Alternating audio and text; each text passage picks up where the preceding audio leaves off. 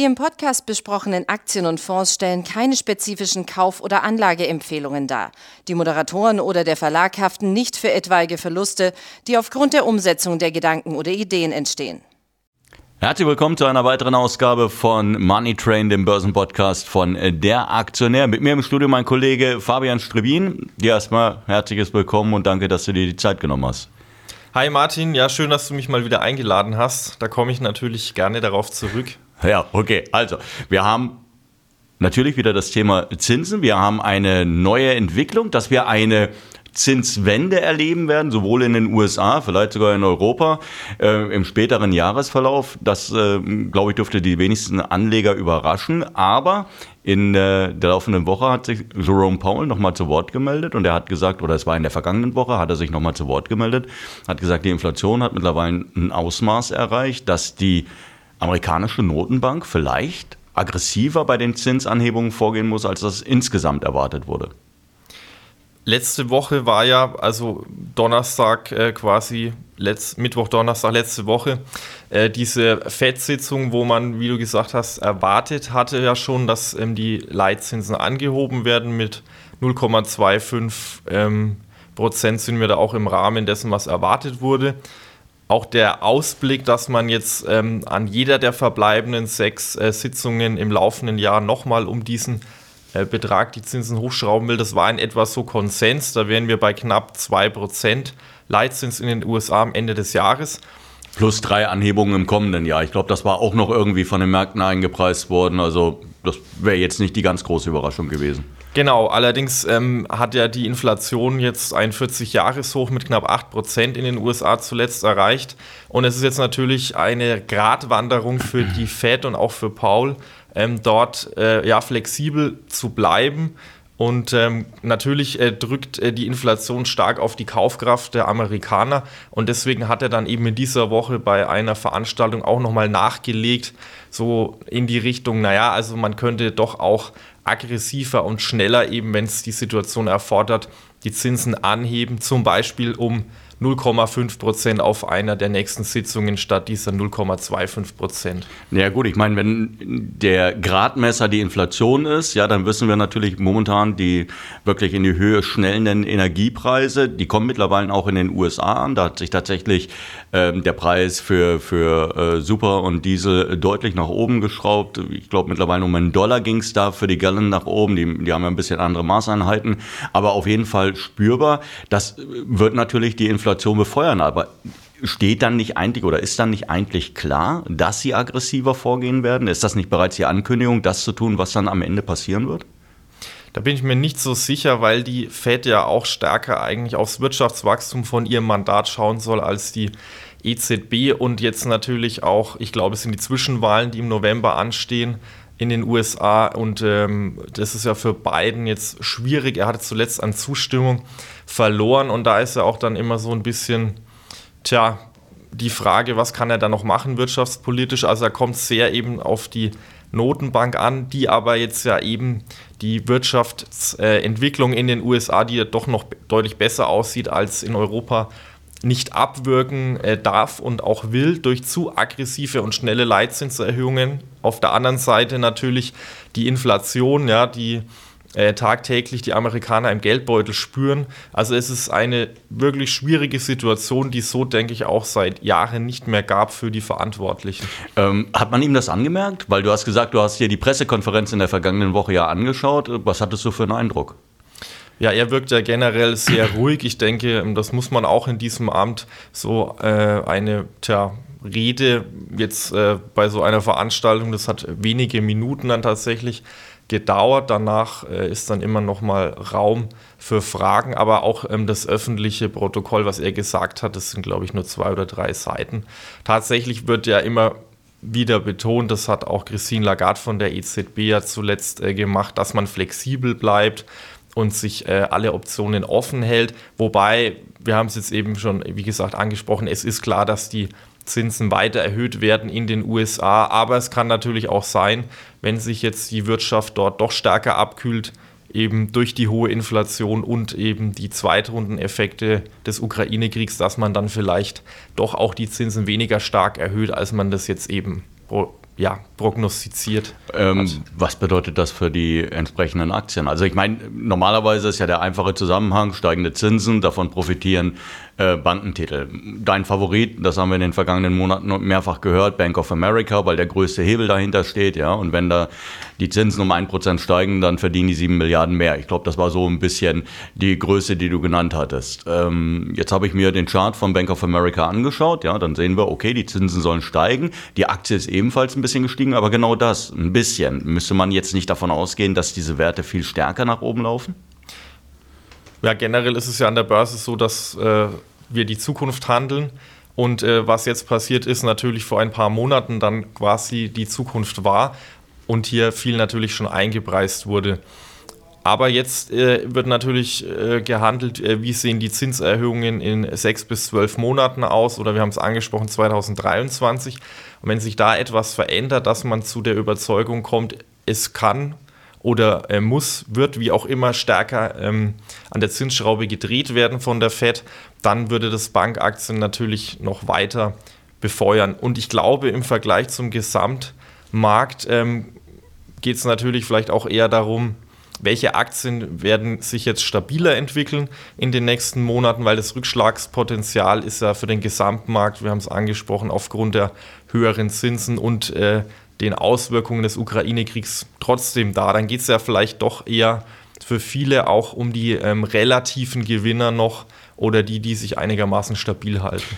Ähm, Oft war jetzt in den vergangenen äh, Tagen und Wochen die Rede davon, dass äh, Russland-Exposure, das die Banken natürlich auch haben. Wie sieht es da für die US-Banken aus? Haben die da irgendwas, irgendwas Nennenswertes, wo man jetzt sagen muss, okay, bei dem Wert muss man vielleicht darauf achten, dass man da jetzt erstmal einen Bogen drum macht, weil das abgewickelt werden muss, weil die Amerikaner sind da ja relativ hart. Ja? Die sagen, okay, äh, Sanktionen, Thema beendet für uns, wir ziehen uns zurück.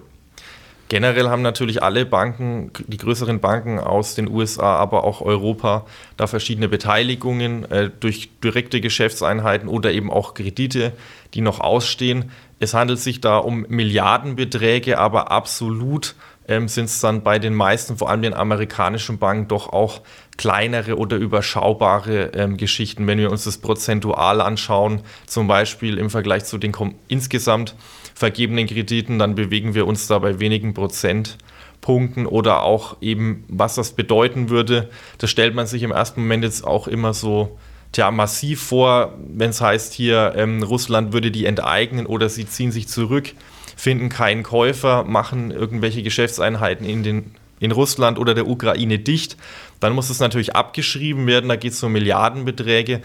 Aber mittlerweile sind eben auch die Banken in der Eurozone und nicht nur in den USA dort ja eh so gut ausgestattet mit Eigenkapital, dass es aktuell verkraftbar ist. Also schwieriger wird es dann eher, wenn der Konflikt jetzt länger andauert, was dann diese wirtschaftlichen Zweitrundeneffekte angeht. Aber da denke ich, reden wir vor allem von europäischen Banken, die da vielleicht härter getroffen werden könnten. Okay, also bleiben wir noch kurz in den USA. Welche Bank würdest du, bleibst du bei deiner Einschätzung? Bank of America ist dein Topic und ähm, gibt es dann vielleicht noch eine, eine andere Bank, wo man momentan so ein bisschen Augenmerk drauf werfen sollte?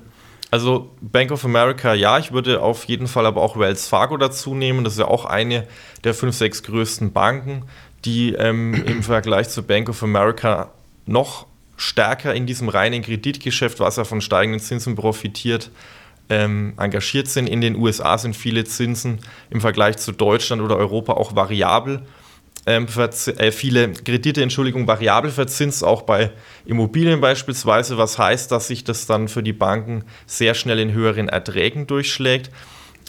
Bank of America und Wells Fargo sind jetzt eben zwei größere Platzhirsche, aber es gibt natürlich auch noch viele kleinere Regionalbanken, zum Beispiel die Comerica aus Dallas, die noch stärker eben solche variabel verzinsten Kredite vergeben haben und dann auch von steigenden Zinsen deutlicher profitieren sollten.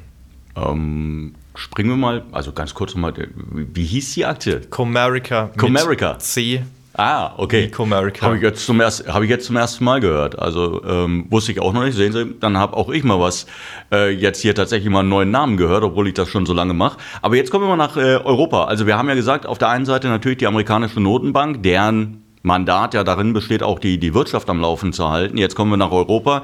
Die EZB, da sieht es ein bisschen anders aus. Preisstabilität ist äh, eigentlich hier oberste Maxime. Man soll dafür sorgen, dass der Euro stabil eben bleibt und die Inflation gering. Ähm, wie sieht es da momentan aus? Ja, an sich äh, hast du es jetzt schon so mit reingebracht. Eigentlich ist das einzige Mandat der EZB eben die Preise stabil zu halten. Es war ja früher mal so 2% Inflationsziel, dann hat man gesagt, naja, es kann länger überschritten werden. In dieser Phase sind wir jetzt, wo es länger überschritten wird. Und das Ziel, den Euro zusammenzuhalten, das hat die EZB ja eigentlich nicht. Aber ich glaube, wir können schon sagen, dass man das so die letzten Jahre schrittweise übernommen hat mit der Euro-Krise und so weiter. Und jetzt hat man eben zunehmend den Eindruck, man spielt noch mehr auf Zeit, als es die Fed getan hat. Die, getan hat. die Inflation hat ja bei uns auch 5% in etwa erreicht in der Eurozone im Schnitt. Man hat jetzt weiter, sagt jetzt weiterhin, naja, könnte jetzt demnächst auch wieder sinken und wir warten mal ab. Man hat ganz leicht den Fuß von der Bremse genommen. Diese Staatsanleihe-Aufkäufe, die jetzt im Rahmen der Corona-Pandemie seit anderthalb Jahren laufen, da will man jetzt Ende des Monats, also im März, rausgehen. Dann kauft man über andere Programme vielleicht mehr. Aber tatsächlich ist es ja so, dass jetzt von einer Leitzinserhöhung, die sich jetzt viele erhofft hatten, ja, es äh, aktuell jetzt so aussieht, als würde sich das in das vierte Quartal vielleicht reinschieben oder jetzt eben wegen der großen Unsicherheit mit dem Ukraine-Krieg wird es dieses Jahr dann doch nichts mehr. Ja. Also zumindest sagen wir mal, dass wir aus der negativen äh, Zinszone rauskommen, dass wir hier zumindest mal eine, eine glatte Null sehen würden und nicht, ich glaube, die Einlage für Fazilität, so heißt das, glaube ich. Ähm, wie hoch ist die momentan? Minus 0,25? Wir sind bei minus 0,5, was eben die Banken zahlen, wenn sie bei der EZB ihr überschüssiges Kapital parken. Genau. genau. Also ich denke, das könnte der erste Schritt sein, wo wir vielleicht in den nächsten Monaten da mal auf eine Null kommen. Ähm, und das würde ja dann etwas weniger expansiv wirken. Aber wie groß der Effekt dann da auch auf die Inflation ist, oder ob wir das überhaupt äh, als Bürger irgendwo so merken, ist die Frage. Und ob das wirklich für die Aktienmärkte jetzt auch tja, dann restriktiver ist, wäre so die Frage für Bankaktien an sich. Die, für die Banken wäre das auf jeden Fall schon mal ein wichtiger erster Schritt, was auch bedeuten würde, dass man hier etwas mehr Gewinn machen könnte, denke ich. Okay, das bringt uns natürlich wieder zu der Frage, Deutsche Bank, Commerzbank, ähm, meinetwegen noch Arealbank. Ja. Wie sieht es da momentan aus bei den Deutschen? Ja, interessanterweise ähm, sind am Anfang ja, als äh, Russland in die Ukraine vor knapp einem Monat einmarschiert ist, alle Bankaktien ähm, gleichmäßig äh, ziemlich stark abgestürzt. Man hat da nicht unterschieden, sind diese Institute jetzt überhaupt stark in Russland oder der Ukraine engagiert oder nicht. Und äh, die Commerzbank und die Deutsche Bank sind im Vergleich zu französischen, südeuropäischen Banken tatsächlich jetzt nicht mit Milliarden ähm, dort engagiert. Man hat teilweise ähm, Kreditforderungen jetzt weiter zurückfahren können. Bei der Deutschen Bank gab es noch diese Geschichte, man hat ein IT-Zentrum, ähm, wo teilweise Handelssysteme laufen vom Investmentbanking in Moskau. Das könnte natürlich ein Problem jetzt noch werden, je nachdem, wie der Kreml reagiert, ob es dort noch irgendwelche Sanktionen für Finanzinstitute gibt.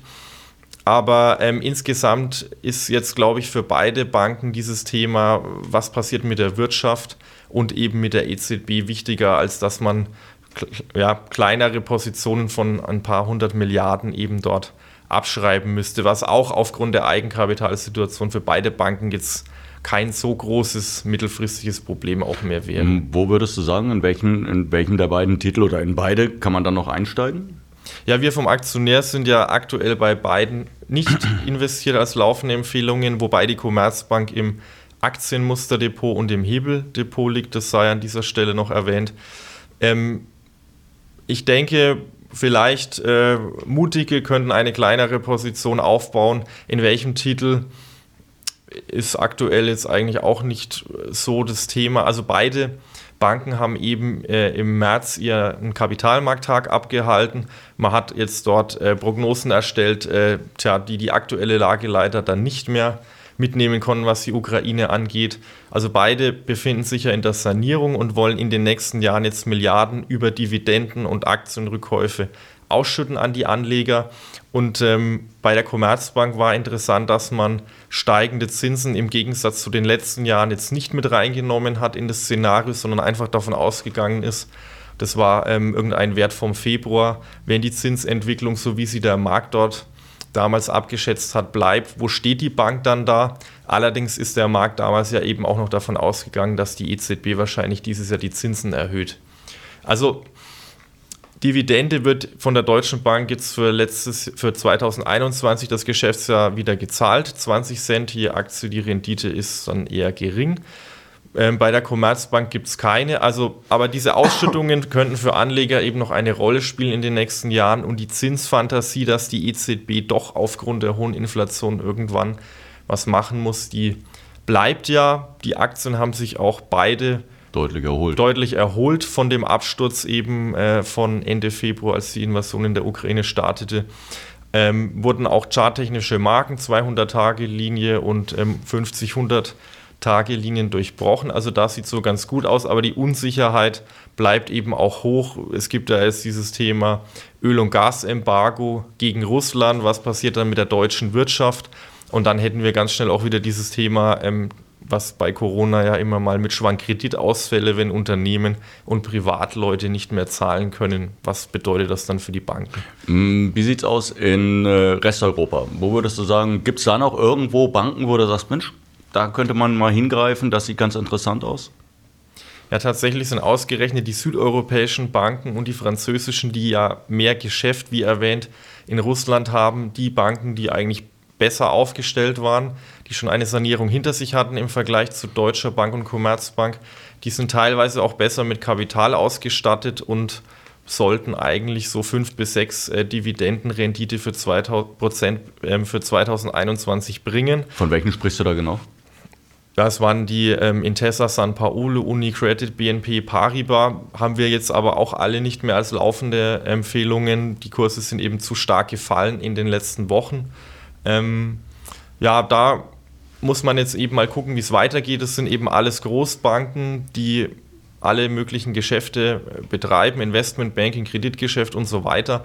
Da kann es aber eben auch kurzfristig dann bremslich werden, wenn es eben zu Abschreibungen auf Russland-Aktivitäten kommt, die im Vergleich zu deutschen Banken eben deutlich höher sind. Also, wie würdest du die Gesamtsituation für den, für den Bankensektor momentan beschreiben? Vorsichtig optimistisch? Ja, was die USA angeht, auf jeden Fall. Aufgrund der Zinswende eben und weil man auch einfach weiter weg ist, auch wirtschaftlich ähm, von Russland und der Ukraine. Europa und auch Deutschland ist ja da doch enger dran, auch was Beziehungen anging bisher. Deutsche Bank und Commerzbank befinden sich immer noch in der Sanierung. Bevor der Krieg losging, sah es eben sehr gut aus.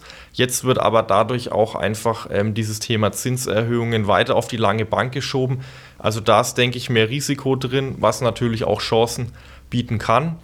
Allerdings gibt es in Deutschland ja noch, du hast es mal kurz angeteasert, gerade die Arealbank bzw. die Konkurrentin, die Pfandbriefbank. Und ich denke, ähm, da sieht es weniger risikoreich beispielsweise aus. Also, Sie haben es gehört, liebe Zuhörer. Äh, es gibt tatsächlich auch Banken in Deutschland, die noch Potenzial besitzen. Ansonsten, die sollte man sich vielleicht eher in Richtung USA bewegen. Da haben wir ja ohnehin unsere Favoriten. Ich danke dir, dass du dir die Zeit genommen hast, uns nochmal ins Bild zu setzen und äh, vor allen Dingen auch das zu besprechen, was auf uns zukommt in den kommenden Monaten und zukommen könnte. Hoffen, dass es Ihnen natürlich Spaß gemacht hat. Ja, und wir hören uns demnächst wieder. Bis dahin, tschüss.